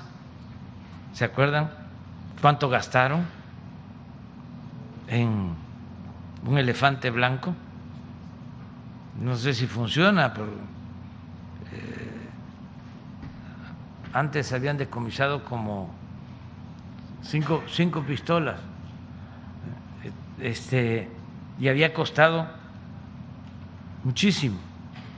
Entonces, eso ya no se puede seguir haciendo. Presidente, y por último, es saber si hay algún tipo de presión que estarán ustedes poniendo en el gobierno de Estados Unidos para que ya habilite la garita peatonal Pet West que está junto al Chaparral, porque pues el gobierno hizo todo un esfuerzo para quitar el campamento migrante del sitio, pero esta garita no está operando y las líneas están larguísimas para cruzar aquí en Tijuana, se hace mucho caos vehicular. No sé si ya ustedes tuvieron alguna conversación con ellos para poner agentes en el sitio. Pues qué bien que nos dices, porque hoy nos va a acompañar el embajador de Estados Unidos y le vamos a plantear lo que estás aquí eh, dando a conocer. Básicamente es el embajador que este, nos va a acompañar porque eh, se está trabajando, repito, de manera coordinada en la frontera y va a estar con nosotros en eh, la aduana de Tijuana y en Nogales, básicamente. Sí, porque no podemos hacer actos de otro tipo. También. Adelante. Buenos días, presidente. Rosa León, nuevamente bienvenido a Baja California. En la última oportunidad que tuvimos de estar aquí con usted, le planteaba yo tres temas. El primero, la seguridad para el Valle de Mexicali. Eh, celebramos que se haya dado la captura de un importante generador de violencia. Sin embargo, la seguridad pública, presidente, en el caso particular de Mexicali, necesitan los policías eh, más eh, equipamiento, patrullas, armas, más plazas para agentes. No sé si la gobernadora le planteó este asunto esta mañana en su conferencia, digo, en su reunión de seguridad. El otro tema que le planteamos fue el de la planta fotovoltaica. Usted comentó que estaría el secretario de Gobernación, Adán Augusto, analizando y resolviendo el estatus de la obra. Eh, nos reunimos recientemente con directivos de la CFE y ellos nos informaron que la CRE, que es la Comisión Reguladora de Energía, estaba por definir los permisos. No sé si usted en esta gira de trabajo va a hacer algún anuncio al respecto. Bueno, en los dos casos estamos trabajando de manera coordinada, ya lo he dicho y lo repito, con la gobernadora Mariana del Pilar. La verdad eh, es de primera la gobernadora que tiene pero necesita más recursos. Y ella ya nos planteó eh, que se requiere reforzar todo lo relacionado con la seguridad y el general eh, dio a conocer de cómo Baja California tiene una atención especial. Correcto. Este, y vamos a seguir apoyando en todo. Este, si quieres tú plantear, me gustaría que explicaras, digo, una sugerencia amable sobre lo del nuevo procurador y de el futuro secretario de Seguridad Pública. Cómo no. Eh, Rosa, buenos días. Eh, efectivamente, fue uno de los temas que abordamos en la, en la mañana con el presidente en la mesa de seguridad, el tema del Valle de Mexicali y los operativos que se requieren realizar en esta zona, en esta región del Estado. Eh, platicábamos, hablábamos sobre las capturas de generadores de violencia en esta zona, que, bueno, como saben, ha sido en apoyo con la Sedena y en colaboración con eh, las distintas instituciones en, materia de seguridad pública, con quien hemos estado en constante coordinación. En cuanto al tema del recurso, quiero anticiparlo que eh, vamos a recibir un adelanto del FASP eh, un refinanciamiento que se está haciendo por parte del gobierno federal para tener, contar con mayores recursos durante este ejercicio fiscal para poder dotar en equipamiento a las policías del Estado, que coincidimos que es una de las principales herramientas que tenemos que brindar para la realización de sus funciones. Y platicábamos eh, justamente también sobre pues, la designación del nuevo fiscal, el, el licenciado Ricardo Iván Carpio, que como ustedes saben viene de dentro de las instituciones de Procuración de Justicia, conoce el tema de la investigación y para nosotros es sumamente importante empatar nuestra estrategia de seguridad con la estrategia de seguridad federal para impartir justicia, para que la justicia sea real y evitar la impunidad en los casos de violencia en nuestro estado, como se ha venido logrando durante eh, pues las últimas semanas con el nombramiento del fiscal, particularmente en los casos y en el caso muy lamentable de la compañera de ustedes, Lourdes Maldonado. Pero esta es una eh, enmienda, es eh, un imperativo de nuestro gobierno, de los gobiernos de la Cuarta Transformación, el brindar justicia y que se acabe la impunidad. Y asimismo, la designación del secretario de Seguridad Ciudadana, el general Landeros, un perfil que, eh, como ustedes saben, conoce bien la región, conoce la zona, conoce Baja California y que además pues tiene eh, una cercanía con eh, la Sedena, con quien durante los, últimos meses hemos estado trabajando de manera muy cercana, con mucha comunicación, lo cual nos ha permitido pues reducir la incidencia delictiva y los homicidios dolosos y la captura de estos importantes generadores de violencia. Gracias. Sobre la planta, sí, gracias.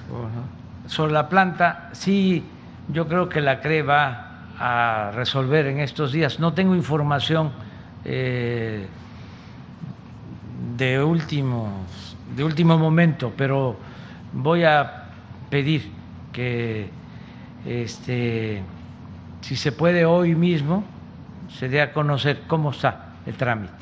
Sí, porque también dimos a conocer eh, la segunda etapa de Baja California tiene un gran potencial, el presidente, para la generación de energía eh, renovable como es el, el, proyecto de SEMPRA que ya va por su segunda etapa y pues necesitamos generar más energía solar desde Mexicali y Mexicali es la capital del estado, presidente, y ojalá que ese presupuesto del que usted habló que tiene dentro de este fondo de las aduanas también sea beneficiado. Nos ha solicitado la comunidad exportadora. La aduana de Mexicali se la encargamos encarecidamente. Sabemos que Tijuana tiene un movimiento extraordinario, pero no, puede, no, podemos dejar de, de largo Mexicali. Se lo voy a agradecer. Sí, lo tomamos en cuenta, porque sí, este, eh, vamos a, llevar a cabo estas dos obras, pero eh, sí tomamos en cuenta lo de, lo de Mexicali, como lo estás planteando. Pues eh, ya nos vamos a ir. Este, una.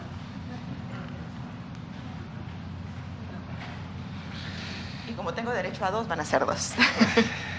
Presidente, eh, abiertamente la periodista Lourdes Maldonado hizo responsable al, gobernador, en ese entonces gobernador Jaime Bonilla, de lo que le pasara. Yo quiero saber si a este punto de la investigación, en este momento, el ahora exgobernador está siendo investigado o está descartado. Pues no eh, hay nada que apunte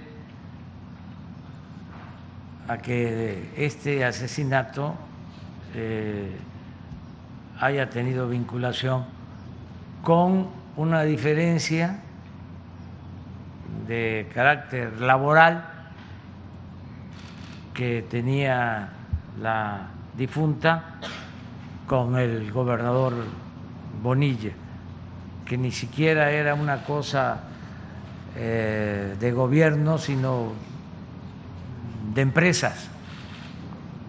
Era una denuncia que ya había ganado eh, un laudo este, a favor de eh, Lourdes, pero se está haciendo la investigación, o sea, no está concluido el proceso.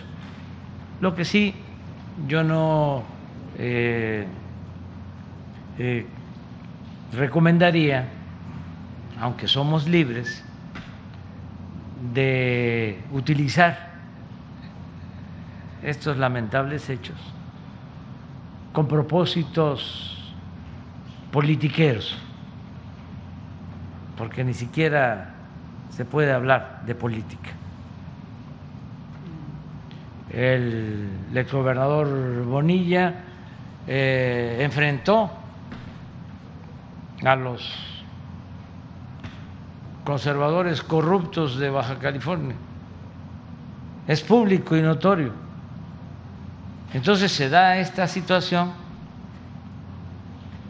y quieren sacar raja. Esto no significa que haya impunidad. Nada más es que eh, no adelantemos eh, juicios, no hagamos juicios sumarios, no pueden haber linchamientos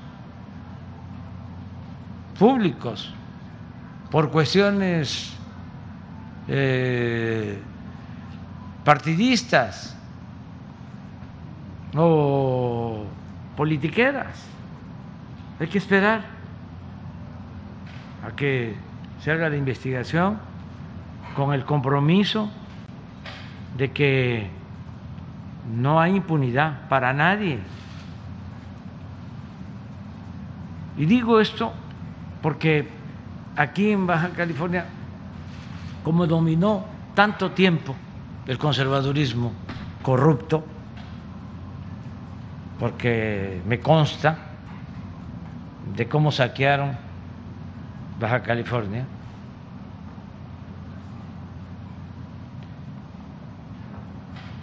tienen la misma escuela algunos medios de información, no generalizo, que el Reforma.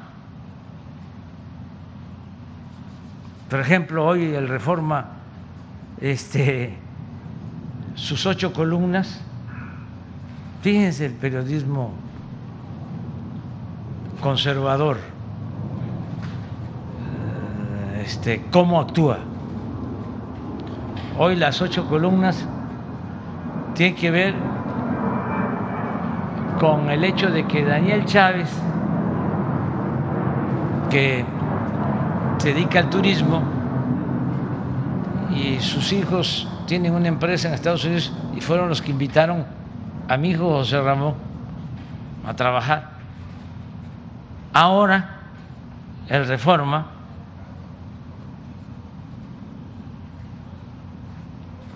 Fíjense la, la cabeza, el titular. Amplía 4T concesiones de playas a Vidanta, que es la empresa turística. Esto es de lo más sucio. ¿Por qué? ¿Qué tiene que ver una cosa con la otra. No lo he visto el reportaje, pero habría que ver quién da los permisos. Porque este grupo tiene hoteles en Jalisco, en Nayarit, en Guerrero, en Quintana Roo y si son los gobiernos estatales, pues ¿qué tienen que ver los gobiernos estatales de Jalisco y el que estaba en Guerrero y en Quintana Roo con la 4T?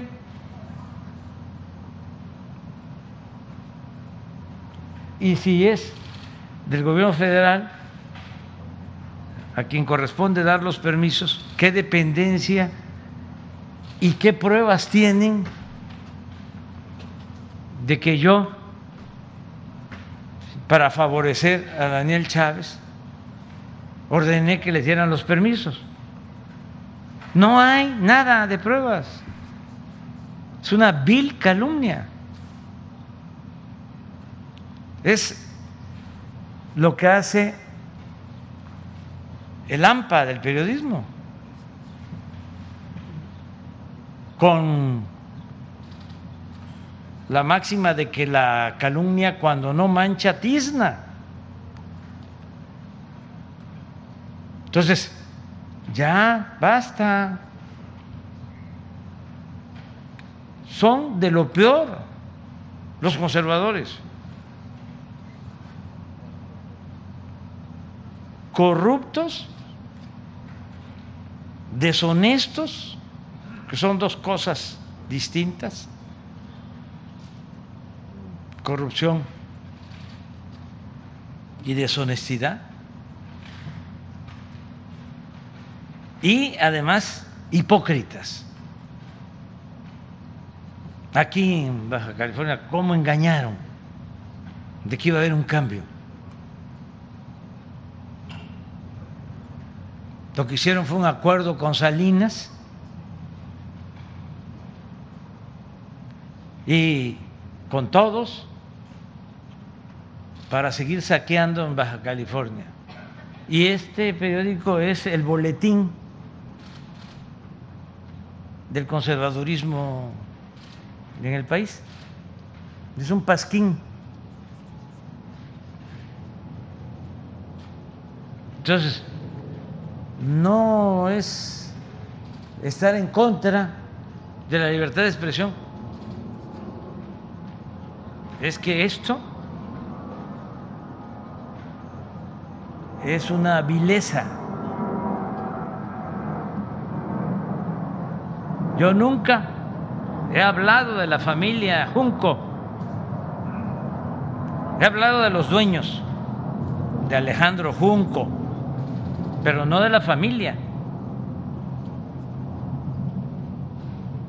Pero ellos se meten con todo, no hay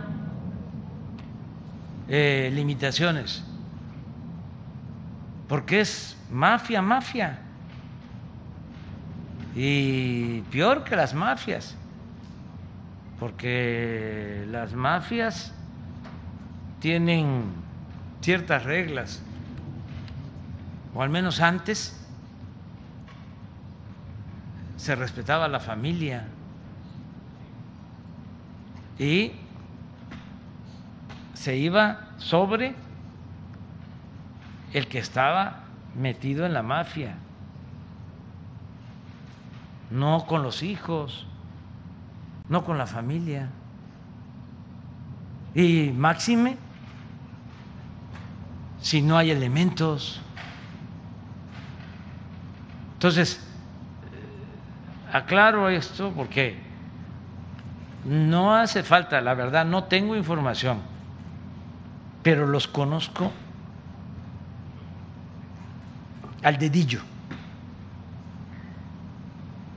a estos conservadores. Entonces, me imagino que con este lamentable caso de Lourdes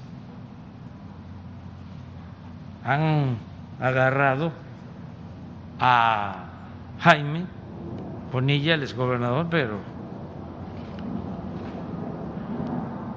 a periodicazos, a golpearlo, porque así son, esa es su naturaleza. ¿Saben ustedes lo de la fábula de, con todo respeto ¿no? a los animales, del sapo y el alacrán? Es buenísima que había una inundación y el alacrán este, se iba a ahogar y le dice al, al sapo, ayúdame, no seas malo, sálvame, me subo arriba de ti. llévame del otro lado del río, protégeme, sálvame. Y el sapo, buena gente, dice, está bien, súbete, te voy a llevar. Y ahí ya nadó. El sapo ya llegando a la orilla. Ya el alacrán a salvo. lo pica. Y le dice el sapo, pero ¿cómo me haces esto si te estoy salvando la vida? Es que esa es mi naturaleza. Hay muchos que son así. Que este no tienen remedio. Estoy hablando de los políticos ¿eh? y de los dueños de medios. Entonces, hay que tener cuidado, denunciar y que no haya impunidad y no permitir la corrupción y no permitir el amiguismo, ni el influyentismo, ni el nepotismo, ninguna de esas lacras de la política. Pero también no dejarse engañar. Yo puedo hablar de todo esto con mucha libertad, porque tenemos algo a favor que es importantísimo. Diría lo mero principal, el despertar de la gente. Siempre lo digo, antes los medios tenían un poder omnímodo, me refiero a las empresas, a los de arriba, destruían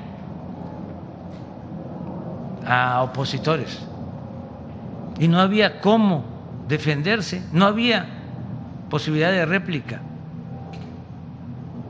A nosotros en oposición nos dieron hasta que se cansaron y aguantamos. Calumnia tras calumnia. De todo tipo.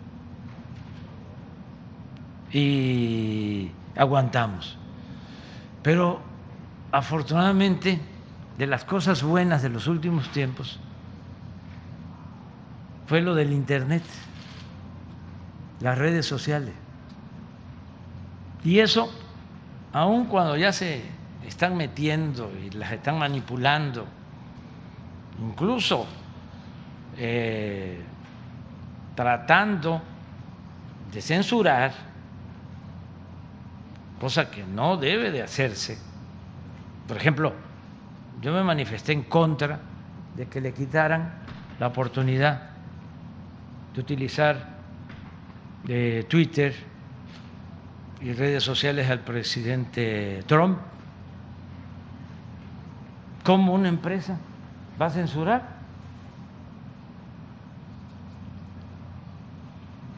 Como ahora se me estaba pasando decirlo, pero lo que le hicieron al presidente de Honduras hace dos días. Puede ser lo que se sostenga legalmente que hizo este señor. Pero ¿cómo lo van a encadenar? O sea, eso es prepotencia, violación de derechos humanos. Eso es indigno. Encadenar a alguien hace falta. ¿Qué no se puede detener a una persona, tenerlo ahí con custodios, ponerle cadena? Bueno, con todo y la manipulación de los medios, de las redes y los bots, con todo, se ampliaron las libertades. Porque ahora cada ciudadano puede ser un medio de comunicación. Y hace 10 años no era así. Eran los grandes medios, los corporativos, los que mandaban hasta imponían autoridades, ya lo dije. Entonces, ahora es distinto, esa es la ventaja que tenemos. ¿Me permite la última pregunta? Sí. Tenemos casi 300 millas de frontera entre Tijuana y San Diego. Hay particularmente dos puntos donde el muro fronterizo está interrumpido. Y exactamente en esos dos puntos hay campamentos del ejército mexicano. Uno al pie del muro y uno entre el muro primario y secundario de Estados Unidos, es decir, ya en territorio estadounidense, donde la patrulla fronteriza informó que era por donde tenían el mayor flujo de migrantes, particularmente rusos. Quisiera saber exactamente qué hace en esos puntos los elementos del ejército mexicano, ahí en el muro fronterizo. Ayudan a que este, no haya eh, tráfico de personas y sobre todo tráfico de drogas y en toda esta frontera estamos eh, vigilando el tráfico de drogas.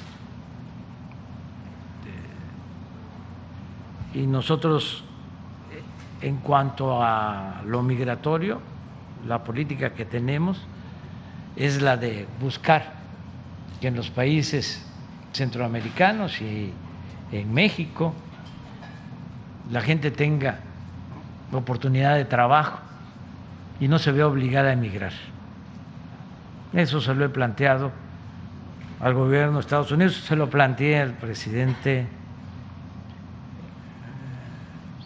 Trump y al presidente Biden también, que la gente no abandona sus pueblos por gusto, sino por necesidad.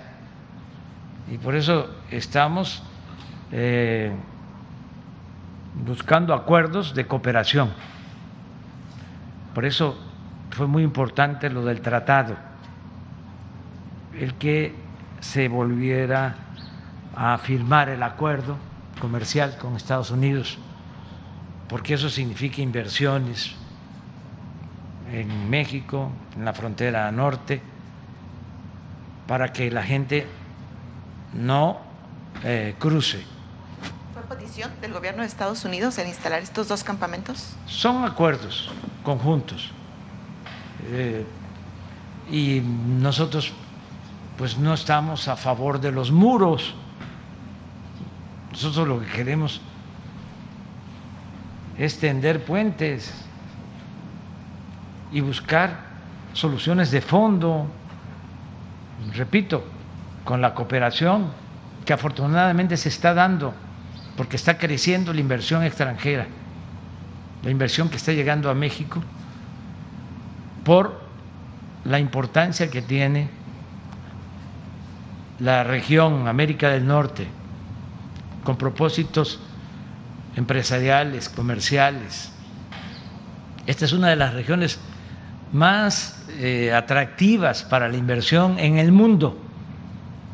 Entonces, yo tengo confianza que el fenómeno migratorio eh, va a ir eh, cediendo. Incluso estamos planteando que podamos llegar a acuerdos para que se otorguen visas temporales de trabajo, porque hay una realidad, no existe fuerza de trabajo suficiente ni en Estados Unidos ni en Canadá. No se puede crecer sin los trabajadores.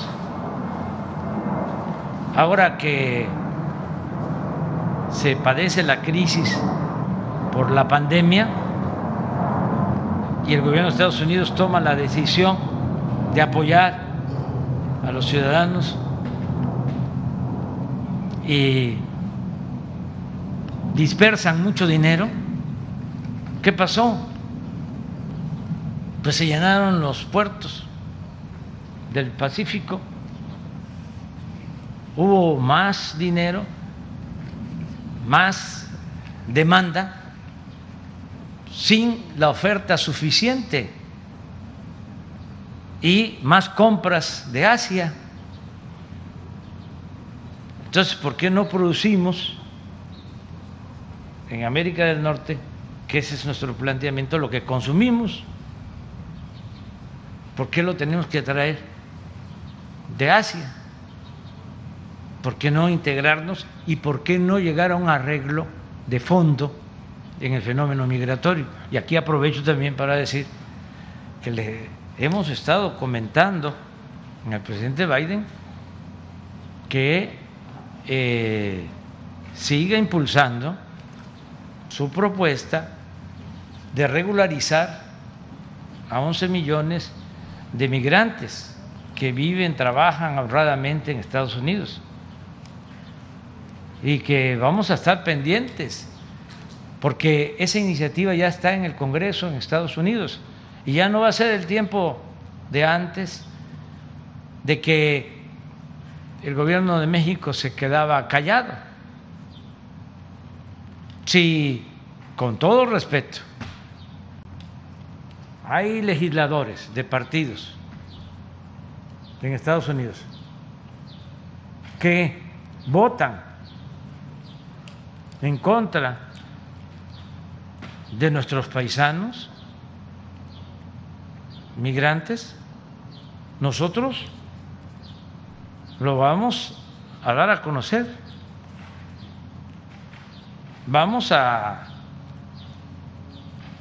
a expresar nuestra inconformidad y vamos a señalar respetuosamente qué partido fue el que no aprobó la iniciativa de regularizar a los migrantes mexicanos. Se lo dije al presidente Biden en el último encuentro. Los hermanos puertorriqueños son cinco millones. Los hermanos cubanos en Estados Unidos son cuatro millones. Nuestros paisanos mexicanos son 38 millones. Y también con todo respeto, no es posible que los hermanos cubanos tengan senadores, diputados, una gran influencia la política interna de Estados Unidos y los mexicanos, ya ciudadanos estadounidenses, no eh, sean tomados en cuenta. 38 millones. Entonces, todo eso lo estamos eh, tratando y no vemos que la opción sean los muros. Además, aquí, en Tijuana, cuando menos que me acuerde, en el tiempo que hemos estado, pues se han eh, descubierto dos túneles. Uno que me acuerdo muy bien, que pasaba por abajo de la garita.